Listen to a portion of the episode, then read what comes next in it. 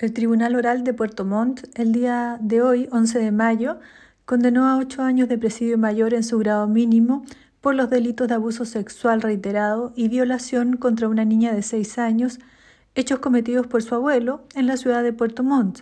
Si bien el fallo se encuentra ajustado a derecho, como Fiscalía no compartimos la decisión del tribunal. Creemos que la pena que solicitamos de 15 años era la más indicada por el reproche que merece la conducta del abuelo.